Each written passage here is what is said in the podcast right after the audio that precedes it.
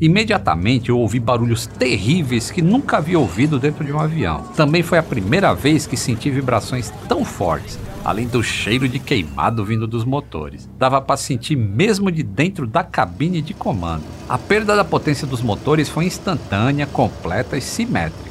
Sem o impulso dos motores, usamos a gravidade para fornecer movimento para frente ao avião.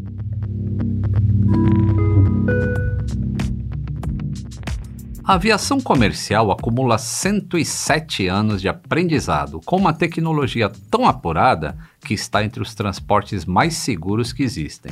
E ainda assim, há quem precise de coragem para voar.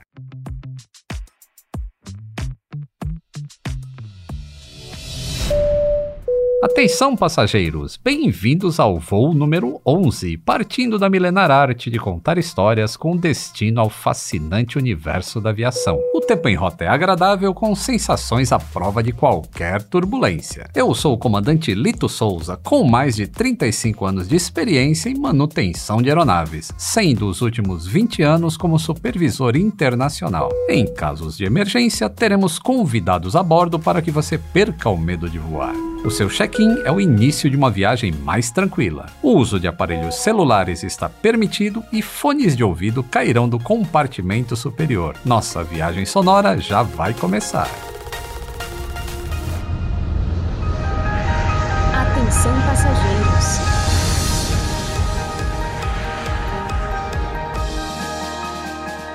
Se tem uma cidade que é marcada por catástrofes, essa é Nova York. No cinema, uma quimera de destruição. Já foi atacada por um meteoro, um réptil gigante, um gorila, um verme repugnante, uma geleira e até por um marshmallow. Na realidade, incêndios, blackouts, nevascas e furacões já causaram muita devastação por lá. Mas o maior medo dos nova-iorquinos vem da aviação. São quase 20 acidentes aéreos cinematográficos mas não precisa se desesperar. Esse episódio tem um final mais do que feliz. Muitos dizem até um final milagroso. Em uma tarde de inverno, o comandante de um voo doméstico que decolou em LaGuardia, no Queens, disse ao seu companheiro de cabine: Que bela vista do Hudson hoje, hein? Em 30 segundos, a vida desse comandante e de todos a bordo jamais seria a mesma. Ainda naquele dia, o mundo todo iria conhecer o Capitão Sully, um herói aclamado pelo público,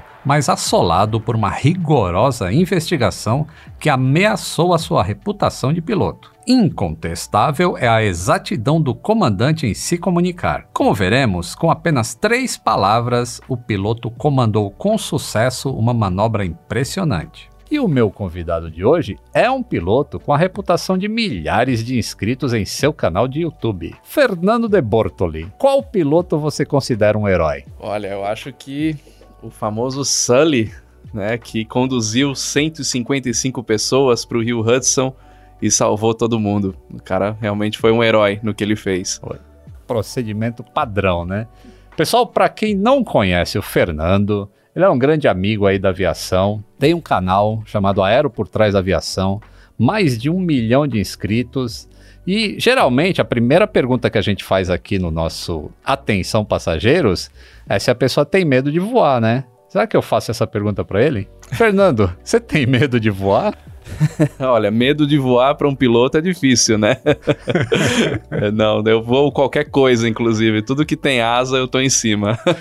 inclusive, a gente te chamou aqui porque você pousa um avião na água, né? Sim. Eu tenho. Eu, eu já tenho um avião anfíbio há cinco anos, vai fazer seis anos e voo bastante já com esse avião, tem várias, muitas horas de voo nele e pousar na água é uma coisa diferente, né? Inclusive você já pousou na água comigo é, nesse avião. Realmente é diferente, é diferente, e vamos falar sobre isso hoje ainda.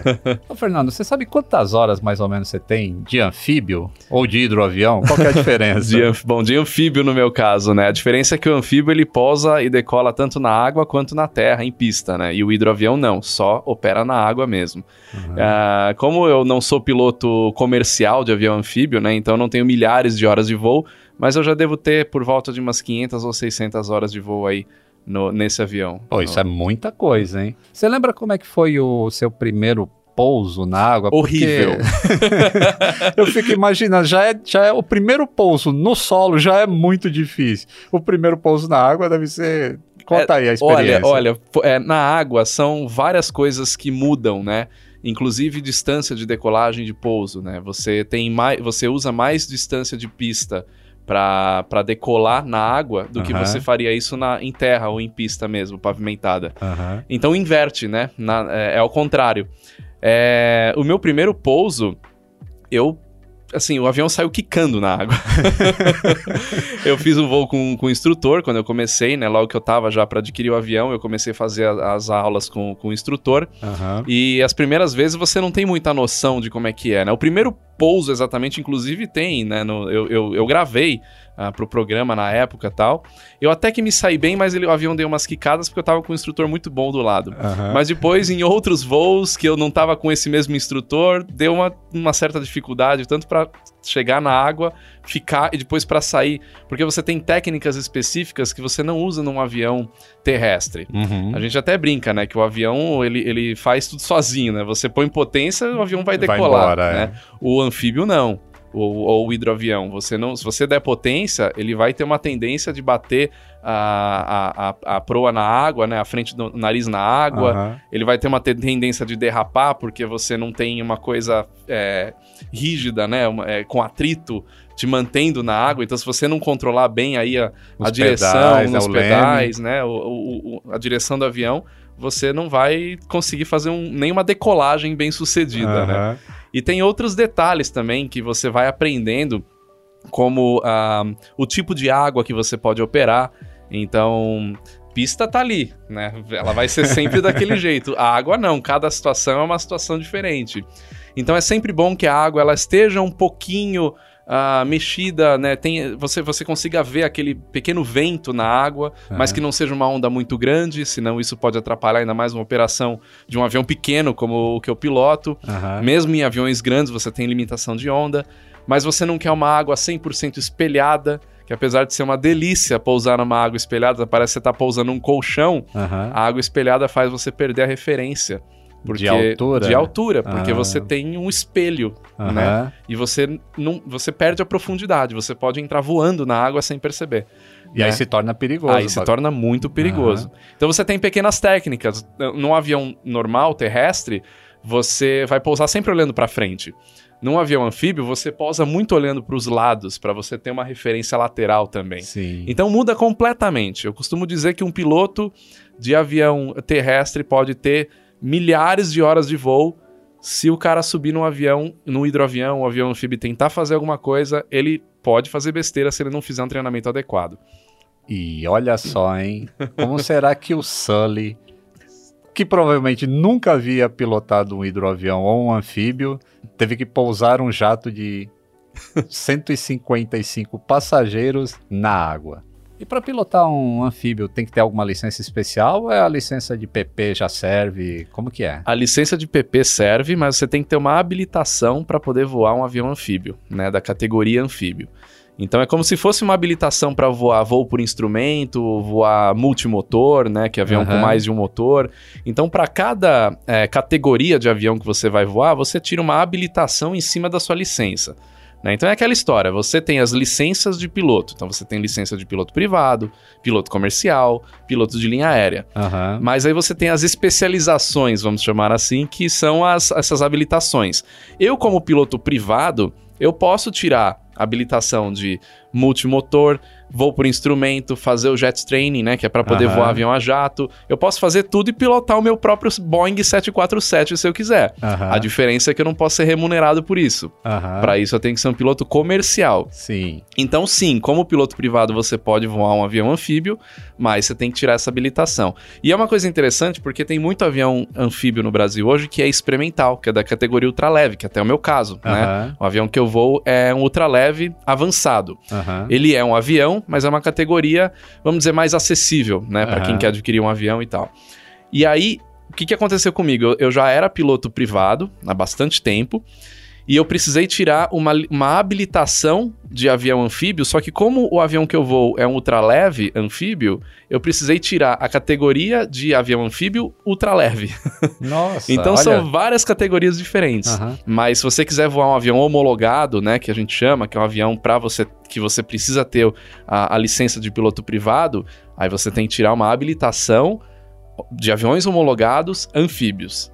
Né? Então cada coisa é uma coisa diferente. Que legal. É até, é até uma questão de segurança também, né? Porque eu, eu, não, eu não me lembro se antigamente precisava da habilitação do avião anfíbio.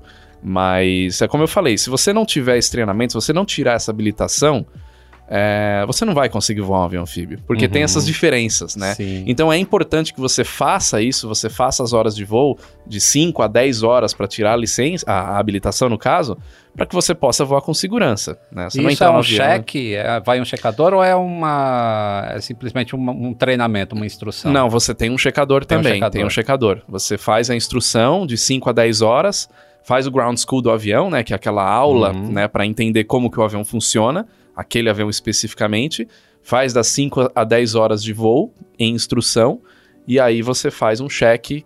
E aí no caso da, da aviação é, experimental, aviação leve, você pode fazer esse cheque com um checador da ANAC mesmo, Uhum. ou com um checador de, de, de associações relacionadas a aviões ahm, experimentais, aviões leves. Ah, legal. E quando a gente vai pousar no aeroporto e ele não tem informação meteorológica, você passa- faz aquele sobrevoo, vê para onde a biruta está apontando e escolhe a pista que vai pousar.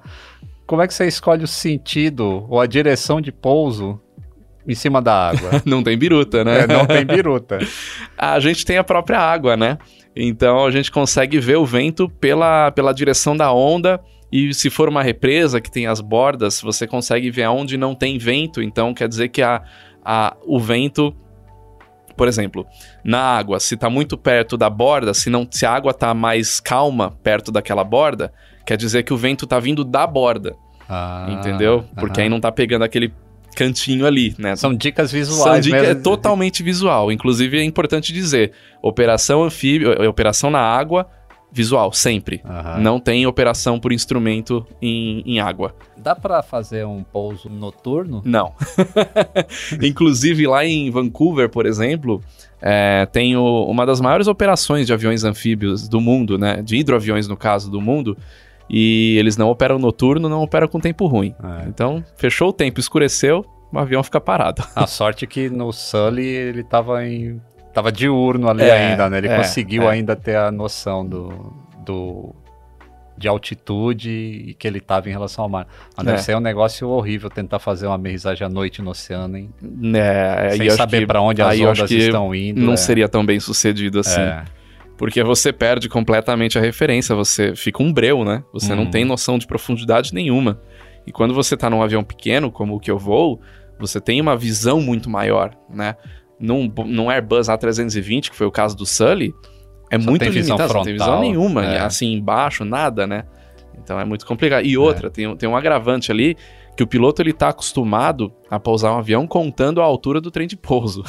Isso, ele tava com o trem de pouso recolhido. É. é, então vai baixando, baixando, baixando e vai chegando cada vez mais perto. Eu pousei com na, eu voei né, no, no meu avião com um piloto de, Air- de Boeing 767 Aham. e quando eu tava chegando perto da água, eu só vi o piloto todo se contorcendo do meu lado e falando: Meu Deus, tá, tá perto, tá perto. Não, calma, você vai literalmente entrar na água com esse avião. Boa. Até agora, a gente falou sobre a merrisagem, ou o pouso na água de modo planejado e em um equipamento preparado para essa manobra. E os pousos de emergência na água? Um piloto de linha aérea está preparado para essa operação com um avião comercial? Mas sem spoilers dessa história digna de filme. De um filme que provavelmente você até já assistiu, na versão jornalística ou hollywoodiana. É bem provável que seja o voo mais bem documentado de todos os tempos. E uma notinha de aviador aqui, ó. Eu falei sem spoilers. Vocês sabiam que spoiler é o nome de uma superfície secundária de voo nos aviões? Spoilers são aquelas pequenas plaquinhas que se abrem em cima da asa quando o avião faz curvas ou depois que ele pousa e servem para destruir a sustentação em cima da asa, de maneira controlada, obviamente. Entretenimento a bordo. O acidente de hoje é conhecido como o Milagre do Rio Hudson. Pois é, Apesar do final feliz, trata-se de um acidente que incluiu uma detalhada investigação.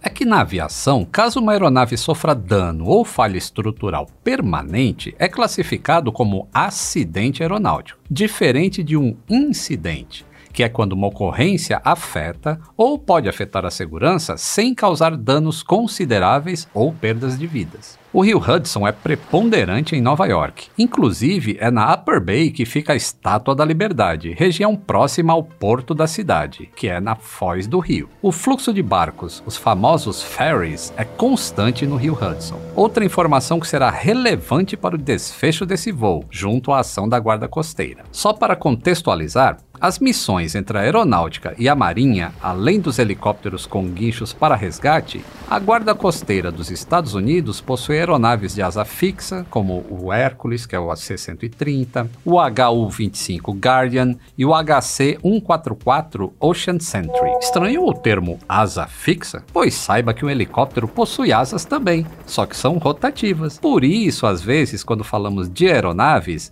caracterizamos como asa fixa ou asa rotativa. No dia 15 de janeiro de 2009, um Airbus A320 da US Airways decolou do aeroporto de LaGuardia, em Nova York, rumo a Charlotte, na Carolina do Norte, com 150 passageiros e 5 tripulantes, para realizar o voo 1549, ou como indicado na fonia e que ficou muito famoso, o Cactus 1549. Cactus era o call sign da empresa US US Airways.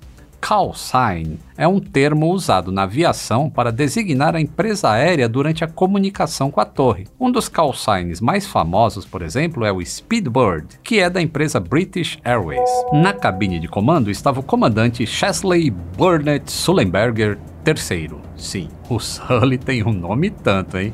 E o seu primeiro oficial, Jeffrey Bruce Skiles. Jeffrey já é um nome mais mundano, não é mesmo? Para os pilotos, aquele voo decolou normalmente, como todos os outros que fizeram. Juntos, eles acumulavam mais de 50 anos de operações aéreas. Em apenas 100 segundos, toda essa experiência seria colocada à prova, no voo mais curto de suas vidas. Não foi a primeira vez na história que um avião de linha aérea perderia os dois motores após a decolagem. E nem a última, porque isso aconteceria 10 anos depois na Rússia, com uma tripulação 10 vezes menos experiente, em uma altitude bem mais baixa e com muito mais passageiros a bordo, e até com desfecho melhor.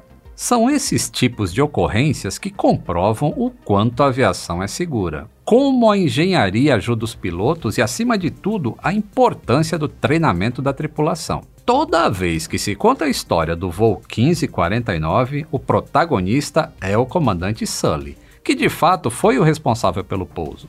O próprio filme de ficção, dirigido por Clint Eastwood e estrelado por Tom Hanks, lançado em 2016, leva apenas o seu nome no título. Mas, como toda operação de cockpit, foi um trabalho em equipe. Jeff Skiles trabalhava na US Airways há 23 anos, onde também já havia ocupado o cargo de comandante no Fokker 100. Em 2001, Jeff havia voltado ao posto de primeiro oficial, devido a uma redução no quadro de profissionais da companhia. Foi nessa época que o oficial Jeff fez a transição para o Boeing 737, mostrando um pouco da complexa dinâmica que envolve a carreira do piloto de linha aérea, onde, como em toda profissão, mérito e sorte têm doses variadas ao longo da trajetória. É isso mesmo, pessoal. Os pilotos não escolhem o avião que vão voar. E foi o que aconteceu com Jeff. Vindo das linhas aéreas regionais, começou como engenheiro de voo no Boeing 727, onde também se tornou primeiro oficial, função que ele também exerceu no DC-9,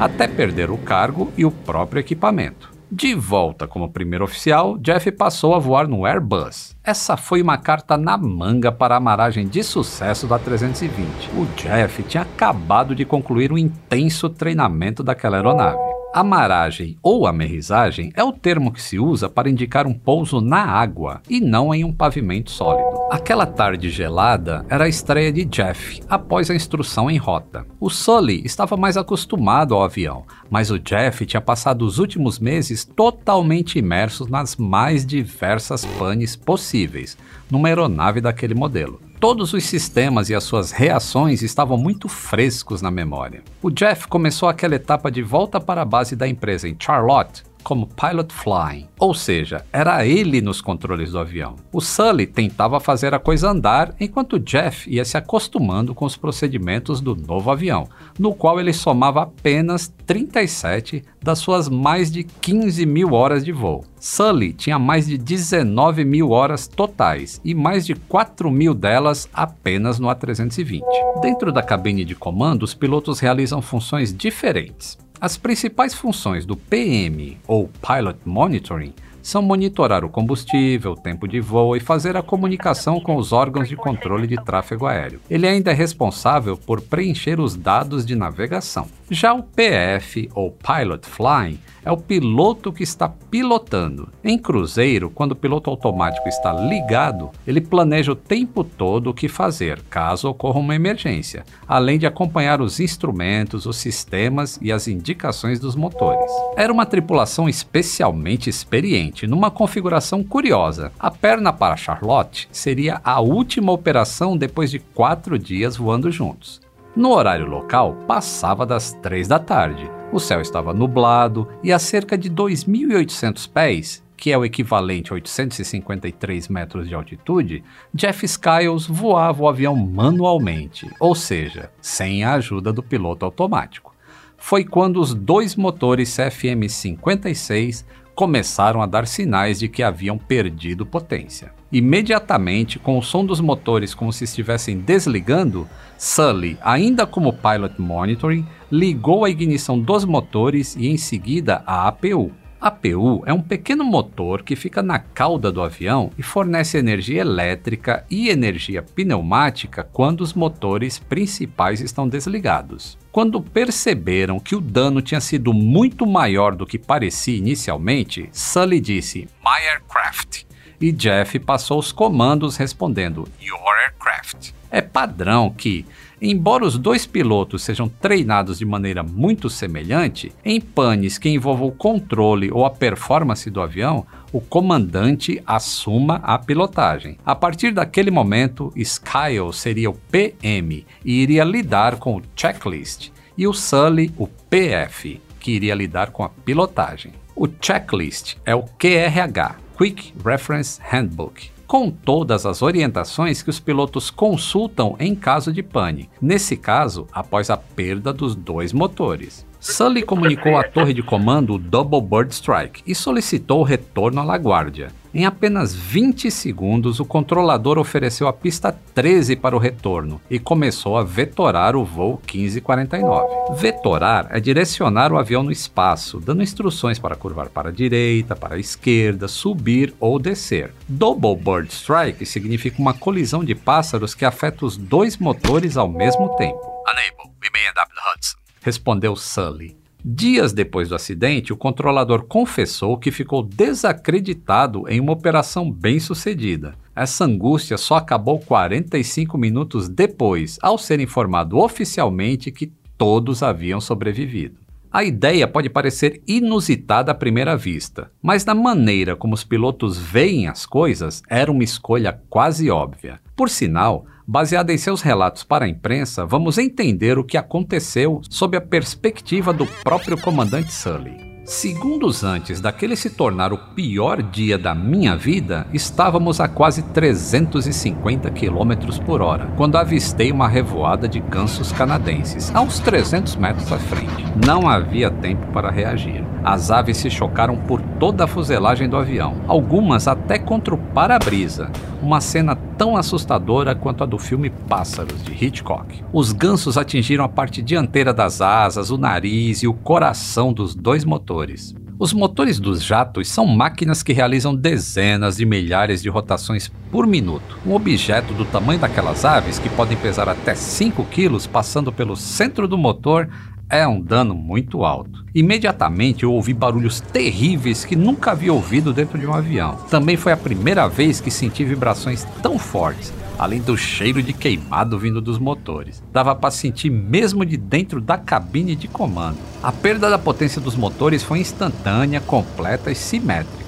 Sem o impulso dos motores, usamos a gravidade para fornecer movimento para frente ao avião. O meu corpo respondeu imediatamente, entrando em estado de alerta. Eu senti a minha pulsação aumentar e o meu campo de visão ficar mais estreito, o que me deixou totalmente focado. Eu tive três pensamentos muito conscientes naquele momento. Isso não pode estar tá acontecendo, isso não acontece comigo, provavelmente esse voo não terminará numa pista de pouso. Essas percepções eram diferentes de tudo que eu vivi em 42 anos de aviação e não me abalavam desde que eu conseguisse resolver o problema. Eu nunca treinei para uma amaragem, nem mesmo no simulador de voo. O único treinamento que eu tive de pouso em água foi uma discussão teórica em sala de aula mas eu sempre estudei o meu ofício e eu conhecia tão intimamente o meu avião e a minha profissão que eu pude definir com clareza as prioridades daquele momento. Por isso, executei apenas os itens de prioridade máxima, ignorando tudo que eu não teria tempo para fazer. Em poucos segundos, fiz duas ações corretivas. Liguei a ignição dos motores para que eles pudessem se recuperar, o que acabou não acontecendo. E liguei o APU. O próximo passo era escolher o melhor lugar para o pouso. Depois de voar tantas vezes por Nova York, eu sabia que havia três opções: voltar para LaGuardia, o aeroporto de Teterboro, em New Jersey, e o próprio Hudson, o único lugar em toda a área metropolitana de Nova York com espaço para um jato comercial. Vale lembrar que aquele A320 estava com 60 toneladas, sendo 9,5 toneladas só de combustível. Tudo deu certo porque eu tinha a melhor equipe possível naquele dia. Eu e Jeff não tínhamos tempo nem para falar sobre o que estava acontecendo ou sobre o que deveríamos fazer. Nós fomos capazes de colaborar um com o outro em silêncio, sabendo intuitivamente o que cada um deve fazer no gerenciamento de uma crise, de acordo com as próprias experiências. Se eu cometesse qualquer erro, Jeff estava pronto para intervir, analisando cada uma das minhas decisões. Naquele momento, eu também precisava da ajuda das comissárias. Sabia que eu tinha pouco tempo para fazer um único anúncio à cabine. Durante uns 3 ou 4 segundos, escolhi com muito cuidado as palavras e o tom da minha voz para encorajar os passageiros. Se lembram daquelas três palavras? Eram Brace for Impact ou Preparar-se para o Impacto. A comunicação na aviação deve ser feita de forma sempre concisa e prática, especialmente em condições não normais. Não há tempo para rodeios. Brace for Impact sinaliza à tripulação de cabine que uma emergência no pouso está iminente. Os comissários orientam os passageiros para a posição de impacto, que evita ferimentos e possibilita evacuação. Apesar da porta do cockpit ser blindada, eu consegui ouvir as duas comissárias da frente, a Donna e a Sheila, gritando os comandos no mesmo ritmo. Brace, brace, brace. Heads down, stay down. Posição de impacto, cabeça para baixo, corpo para baixo. Ouvir aquelas palavras me encorajou e me confortou, pois eu sabia que toda a minha equipe estava focada naquela missão. Jeff sabia que o mais crítico daquela manobra era analisar apenas visualmente a profundidade do rio. Então ele começou a gritar a velocidade do ar e a altitude enquanto eu olhava para a água à nossa frente. O choque com o rio foi muito forte mas a desaceleração foi rápida e uniforme, até o avião parar estável e flutuando. Eu e Jeff nos olhamos e falamos exatamente a mesma frase. Bom, isso não foi tão ruim quanto eu imaginava. Mas não estávamos comemorando. Ainda tínhamos que tirar 155 pessoas do avião, com a temperatura do ar em menos 6 graus e da água em torno de 3 graus. O comandante Sully ainda teve que esperar quatro angustiantes horas até receber a notícia oficial de que todos a bordo haviam sido socorridos. Para o passageiro Rick Elias, aquele dia foi transformador. Enquanto o avião ganhava altitude, ele ouviu uma grande explosão, acompanhada de forte fumaça e cheiro de queimado. Como ele estava no assento 1 Delta, na primeira fileira, ficou atento às comissárias que já supunham ser colisão com pássaros. Como não estavam distantes de LaGuardia, a expectativa de Rick era que o avião retornasse para o aeroporto. Foi quando ele percebeu três eventos simultâneos: o avião se alinhando ao rio Hudson, os motores sendo desligados, o que lhe provocou a sensação inédita de um avião sem ruídos, e o anúncio do comandante Sully. Naquele instante, o Rick se deu conta que morrer não é assustador e que havia recebido uma oportunidade de repensar toda a sua vida. Depois daquele dia, ele passou a se considerar um sobrevivente e decidiu viver sem adiar mais nada na sua vida. A pane ocorreu a baixa altura, quando não se tem tempo para religar os motores, restando pouco a fazer senão preparar-se para um pouso forçado. Num pouso forçado, os comissários estão sentados na posição mais protegida, de costas. E isso não é por acaso. A tripulação comercial é a responsável por resguardar as vidas de todos a bordo, e para isso é fundamental que suas chances de sobrevivência sejam maiores. A investigação descobriu que a aeronave estava muito mais lenta do que Sully achava, e o fly-by-wire do Airbus mantinha o avião voando sem estolar, mas isso também forçava a aeronave a continuar a descida numa razão maior do que Sully queria. Existe uma relação direta entre o ângulo que o nariz aponta para cima e a velocidade de perda de sustentação, que é o stall. O envelope de proteção que o sistema fly-by-wire cria é uma espécie de algoritmo que evita que um erro do piloto leve o avião ao ângulo crítico de ataque que vai causar a perda de sustentação. O Sully pediu flaps 1 para Jeff. Com pouco efeito nessa posição, pediu flaps 2, mantendo 150 nós, aproximadamente 277 km por hora. A velocidade caiu rapidamente e a NTSB, o órgão que investiga os acidentes aéreos nos Estados Unidos, determinou que a dificuldade do comandante em manter a velocidade correta foi resultado do estresse e da saturação sensorial, com todos os alarmes que levaram Sully a uma espécie de visão de túnel.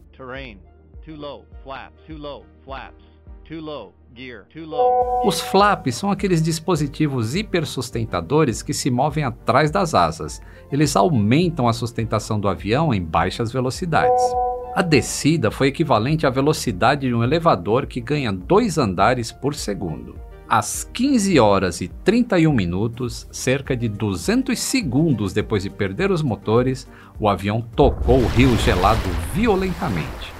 Mais tarde, Sully reclamaria que o sistema de controle eletrônico tinha atrapalhado no arredondamento final. No momento do toque, a investigação mostrou que eles estavam numa razão de descida quatro vezes mais alta do que a certificada para aterrissagens, o que explica o grande dano estrutural na cauda do avião e a dificuldade na execução da manobra. O arredondamento na final é aquela leve subida de nariz que é comandada pelo piloto para que as rodas do trem de pouso das asas toquem suavemente a pista no momento do pouso. Com o impacto da cauda, o assoalho da gale traseira se rompeu, fazendo um corte profundo na perna de Doreen Welsh, a comissária responsável pelas duas portas traseiras. Esse foi o ferimento mais grave entre todos que estavam a bordo, provocado pela manobra. Dois passageiros tiveram ferimentos com maior gravidade porque não seguiram as orientações de evacuação dos comissários e pularam no rio ao invés de esperarem junto às asas e os botes salva-vidas. Essa atitude de desespero causou hipotermia e eles tiveram que ser hospitalizados.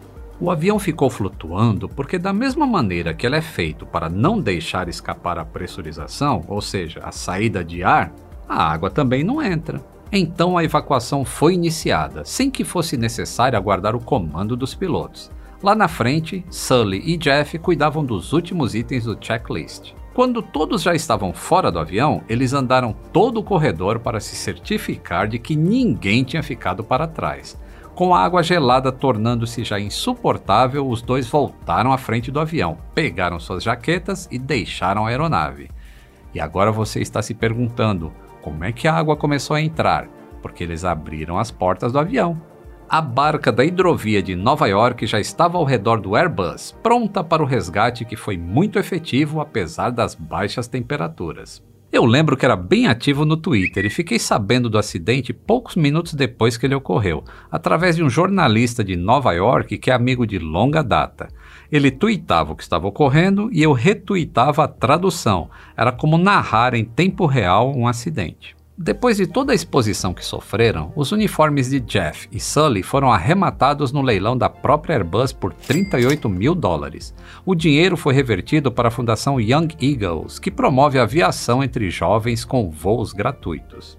Logo depois do acidente, o Jeff se aposentou.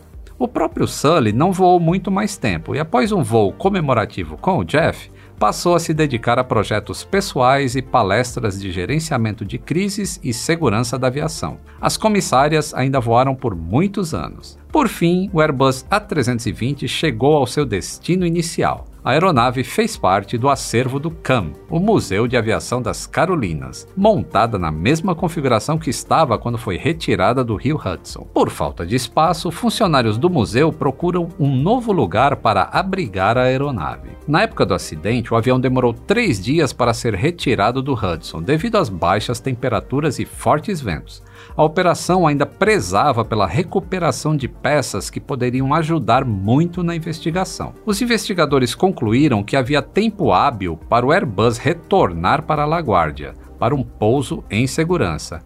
Porém, o fator humano não havia sido levado em consideração nos cálculos baseados nos dados de voo e dos simuladores. Faltava considerar o Startling Effect, que é o tempo de reação de um ser humano, argumento defendido nos depoimentos oficiais de Sully e Jeffrey.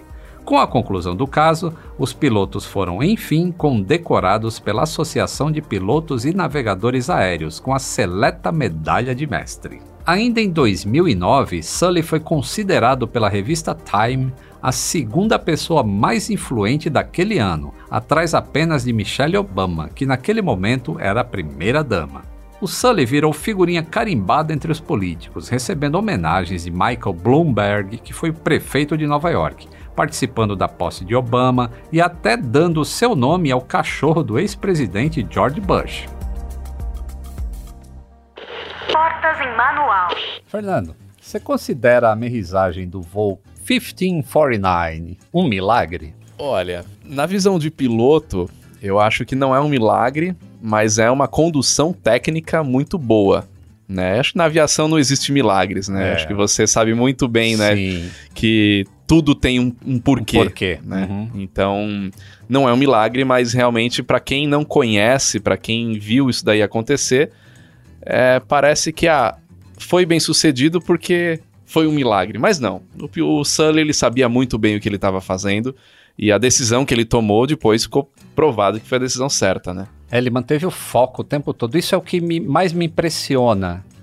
É, tipo, é, é, o pior tipo de pane que você poderia ter no pior momento que você está ali no início da decolagem e, e você mantém o foco na operação. É. Isso é fantástico. Eu acho que isso serve como uma grande lição para todo piloto de linha aérea comercial. Assim. É. Os momentos críticos de um voo são a decolagem e o pouso, porque a proximidade com o terreno é bem maior do que quando você está em voo de cruzeiro. Portanto, o tempo de resposta da tripulação é menor. Eu acho que a, a forma que o Sully. É, acho, que, acho que ele próprio, né? Dá pra ver um pouco até no filme e em entrevistas que ele deu. Ele é um cara muito calmo, ele é um cara muito centrado, né? Uhum. E talvez se fosse outro piloto que tivesse lá naquele momento, o desfecho teria sido diferente, não dá para saber. Mas a forma que ele conduziu foi muito assertiva dele tomar decisões que ele não pensou em mais nada, ele pensou no resultado final daquilo. Ali eu não vou chegar, né? Laguardia eu não vou voltar Teterboro não vou chegar, não tem outra, outra opção. Ou é em cima de Manhattan, ou é no lugar mais liso que tem, que é no Rio, no Rio, no Rio Hudson. Mas é uma, mas é uma decisão muito difícil para tomar.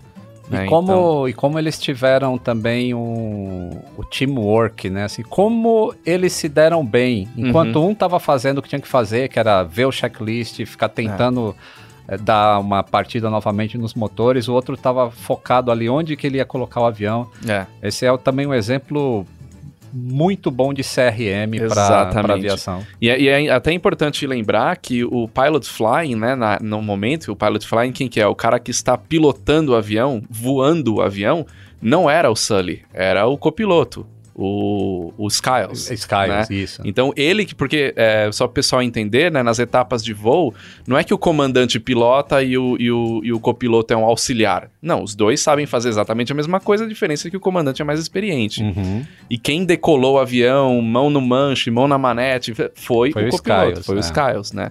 E aí, quando deu o impacto com os gansos, aí o, o Sully, por ser mais experiente, assumiu o comando E foi daí que o Skies começou a ver manual e tudo mais. Então, é exatamente o que você falou, o CRM muito bem definido ali, sim, né? sim. O episódio em si não pode ser considerado um milagre, e sim um atestado às boas práticas de treinamento, às camadas de segurança embutidas nos aviões pela engenharia e principalmente a aderência aos procedimentos de operação.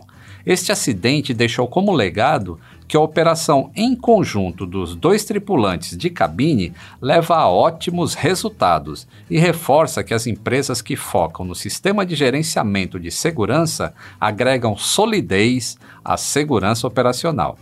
Bom, você que é acostumado a pousar na água, qual que você acha que foi a maior dificuldade do Sully para fazer aquele pouso? Olha, não ter motor. não dá para corrigir não nada, pra, né? Não tem arremetida, não corrige nada. Porque uma coisa é você pousar na água num avião preparado para isso, sendo treinado para isso e qualquer coisa você tem um motor ali.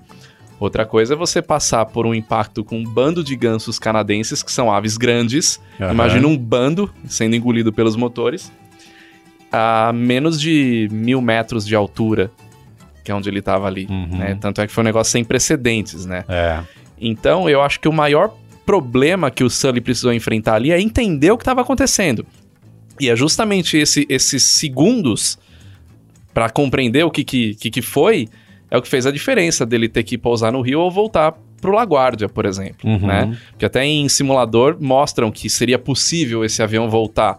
Mas é claro, se você toma uma reação imediata, né? Bateu os pássaros, teve o bird strike, volta imediatamente. Mas até você se situar e entender O que que tá acontecendo, né? Exato. Qual, qual a condição dos motores, né? Parou, não parou, tem potência, não tem. Eu acho que isso aí é o, é o que pega. A, a partir do momento que ele definiu isso, que ele definiu que não dá para voltar para nenhum aeroporto, a minha única opção é o Rio Hudson. Aí acho que é uma condição, uma aproximação mesmo planada. Né, o piloto, o, o Sully, ele é até piloto de planador, né? Uhum. Então ele tem uma experiência também de voo planado. Eu já vi em alguns lugares até ele dizendo que isso nem interferiu muito no voo, porque Por, ca- por causa do fly-by-wire do Airbus, que estava em controle né? Até, até os últimos segundos. Exato, tanto é que ele acionou o, o APU, né, pra ter os controles, porque infelizmente se apaga todo o sistema elétrico lá, o negócio ia ficar mais complicado, né? Mas aí acho que ele fazer essa condução, ele fazer essa aproximação para de fato encostar o avião na, na água, ah, o avião ele ia ter um, um pouso ah, bem sucedido ali na água se ele fizesse uma aproximação na velocidade correta, com as asas niveladas, isso é importante, ele não bater nenhuma asa antes, porque um avião desse, diferente de um avião anfíbio que tem um casco, ou um Uhum. hidroavião, tem um casco ou um flutuador, a primeira coisa num avião desse que encosta na água são os motores, né? É. E não então a já é uma fuselagem. desaceleração muito brutal, grande. né? Se não tivessem os motores, ele ia deslizar mais fácil na água, mas o motor, os motores eles funcionam como um freio mesmo Uhum. ali dentro da água, né? Verdade. E você já fez, né, nessas 500 horas aí aproximadas de voo, já fez algum pouso de emergência? Não. Nunca fiz. Nunca passei por uma situação de emergência. Olha a segurança da aviação aí, É. pessoal. Você nunca fez pouso de emergência, também nunca teve bird strike. É, não, Bird Strike é difícil. A gente, na verdade, a gente evita, né? É, é, Agora eu tô vendo que é, quando eu, eu sempre voei com alguém, né? E aí Aham. você vê os urubus, mas Você não se liga, né? não se liga. Mas quando você tá pilotando, toda hora você tá desviando de urubu. É. né? Como tem urubu, Aqui, muito, muito, muito. a, E- a torre, a torre lá em, em Em São José. Eles até reportam. Eu tô chegando lá, o cara fala, ó, é reportado urubu aí na perna do vento do... E eu tenho que, a gente tem que passar pela perna do vento. Exatamente onde o, avião tem que passar. Mas você acaba se acostumando, só que tem uma grande diferença também quando você tá voando um avião mais lento, um monomotor, né, no nosso caso, porque você consegue ter tempo de resposta, né? Então você ter um bird strike num avião que voa a 200 km por hora é mais difícil. Acontece, mas é mais difícil. Acontece até em helicóptero, né? É. Mas quando você põe um jato na história, você viu, bateu. Não, dá. tempo, não dá. é muito rápido. Só que tem uma vantagem, os jatos voam mais altos que a gente, né? Aham. Então você não vai ver um urubu voando a... Isso, 95% do tempo eles não vão ver pássaros. É, só que eles vão ver nos momentos mais críticos, né?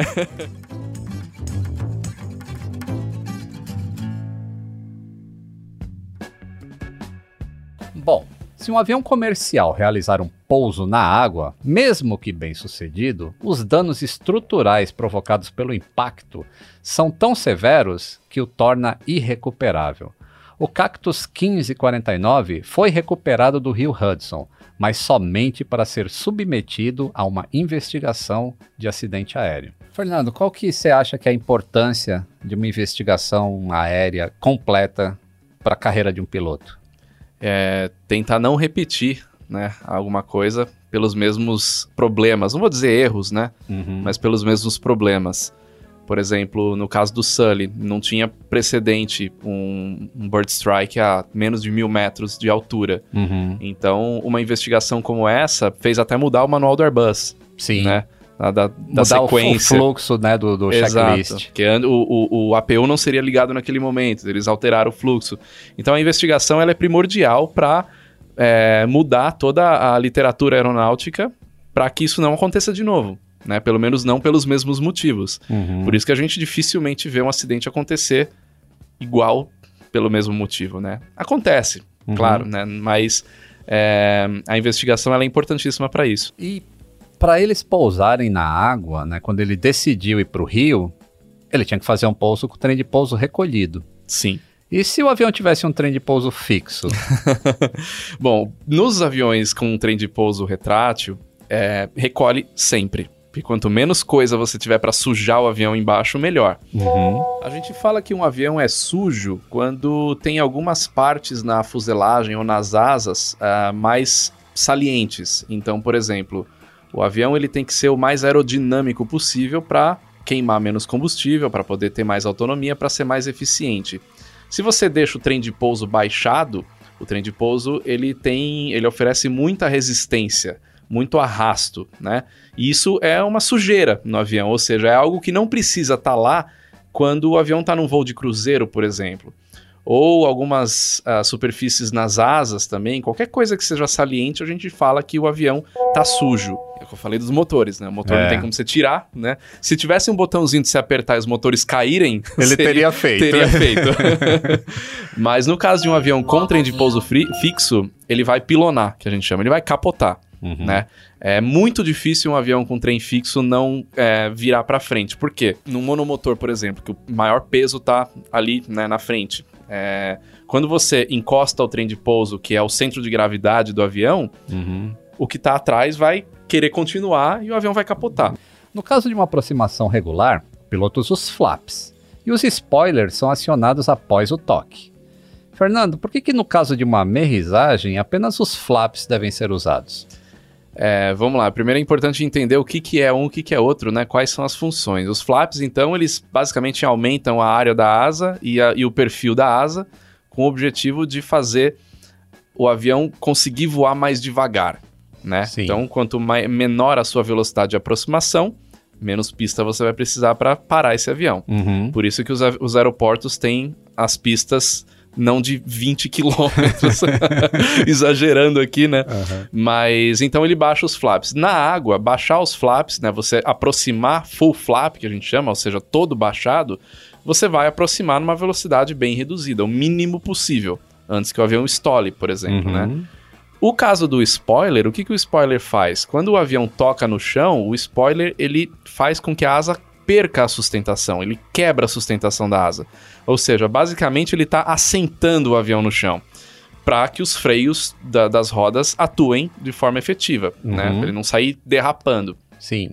Se você fizer isso na água, é a última coisa que você quer é assentar o avião no chão, você quer deslizar o avião no chão. Então, é, na, na água, né? Isso. Então você quer chegar numa velocidade bem baixa, o mínimo possível, e ir encostando a cauda devagarinho, vai perdendo essa sustentação devagarinho até entrar os motores, e aí o avião vai parar meio que de uma vez. Se você, a hora que encosta a cauda no chão, eh, na, na água, já abre os spoilers, o que, que vai acontecer? Ele vai descer com tudo, Vai. né, Leon? Ele vai. Aí vai entrar de uma vez. Ah. Então o procedimento é não use os spoilers. Fica bem mais violento. É, exatamente. Pode até entrar com o nariz com violência na água mesmo.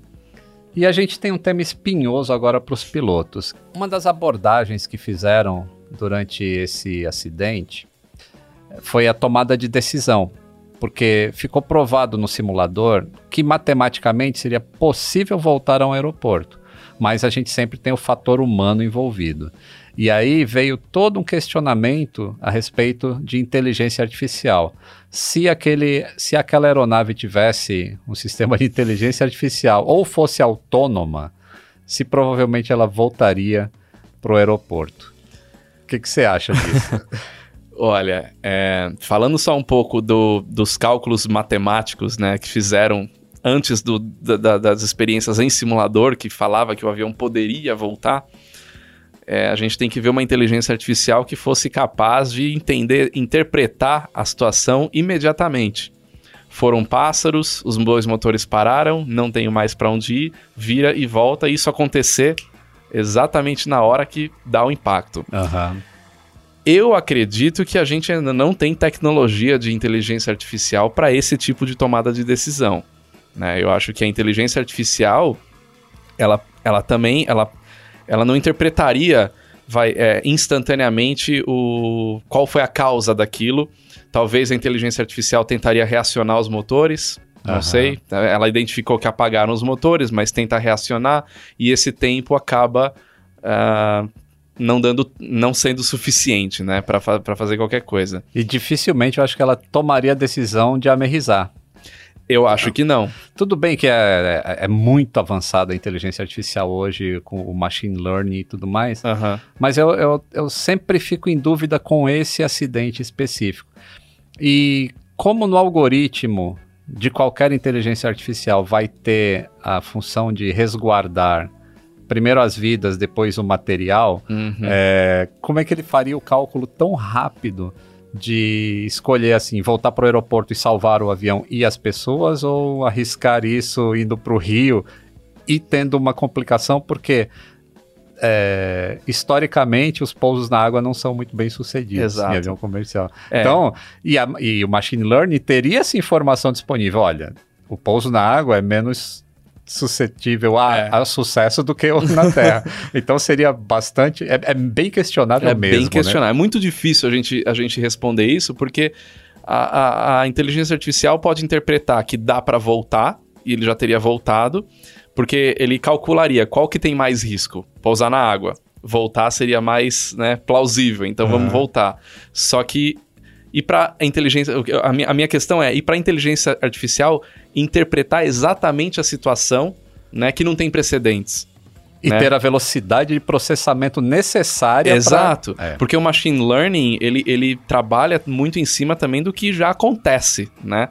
Agora, uma coisa que nunca aconteceu naquela altitude, é, naquela situação em cima de Nova York, né? Com 155 pessoas a bordo. Então, é uma condição difícil de, de- acredito eu, né? Não é minha, minha área a parte de inteligência Aham. artificial, mas acredito eu que é uma, uma situação difícil de você ter uma decisão tomada por um computador.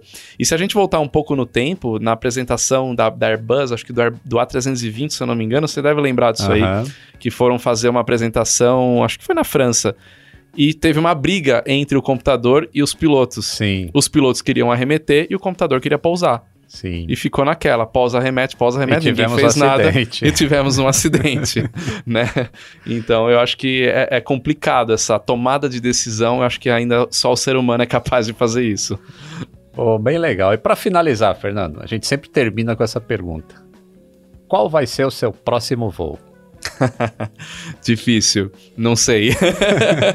Época Quero- de pandemia, É, né? época de pandemia, olha, eu quero pelo menos fazer mais um voozinho na água nos próximos dias aí, vamos ver. Faz tempo que eu não, que eu não vou, mas tem mais algumas coisas aí que, que eu quero voar que eu ainda não voei. Ah, legal. mas na água, provavelmente. Bom, muito obrigado ao Fernando aí que disponibilizou o tempo para vir aqui conversar com a gente no Atenção Passageiros. Grande abraço, Fernando, Valeu, e voos Lito. sempre seguros. Obrigado, grande abraço. Foi um prazer estar aqui. Valeu pelo convite.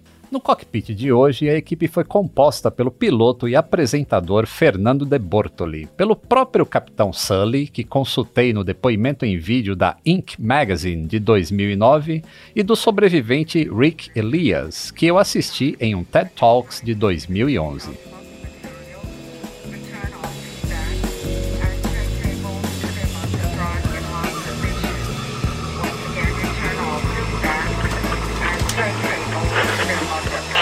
Atenção passageiros, o nosso voo pelas histórias da aviação acaba de aterrissar. Nos encontramos no próximo embarque. Um grande abraço e até o próximo voo!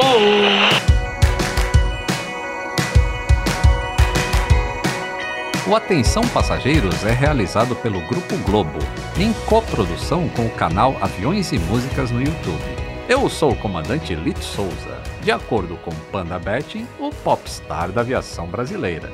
Para o episódio de hoje, consultamos o depoimento em vídeo do capitão Sully para a Inc. Magazine, publicado em 2009, e o TED Talks do sobrevivente Rick Elias, de 2011.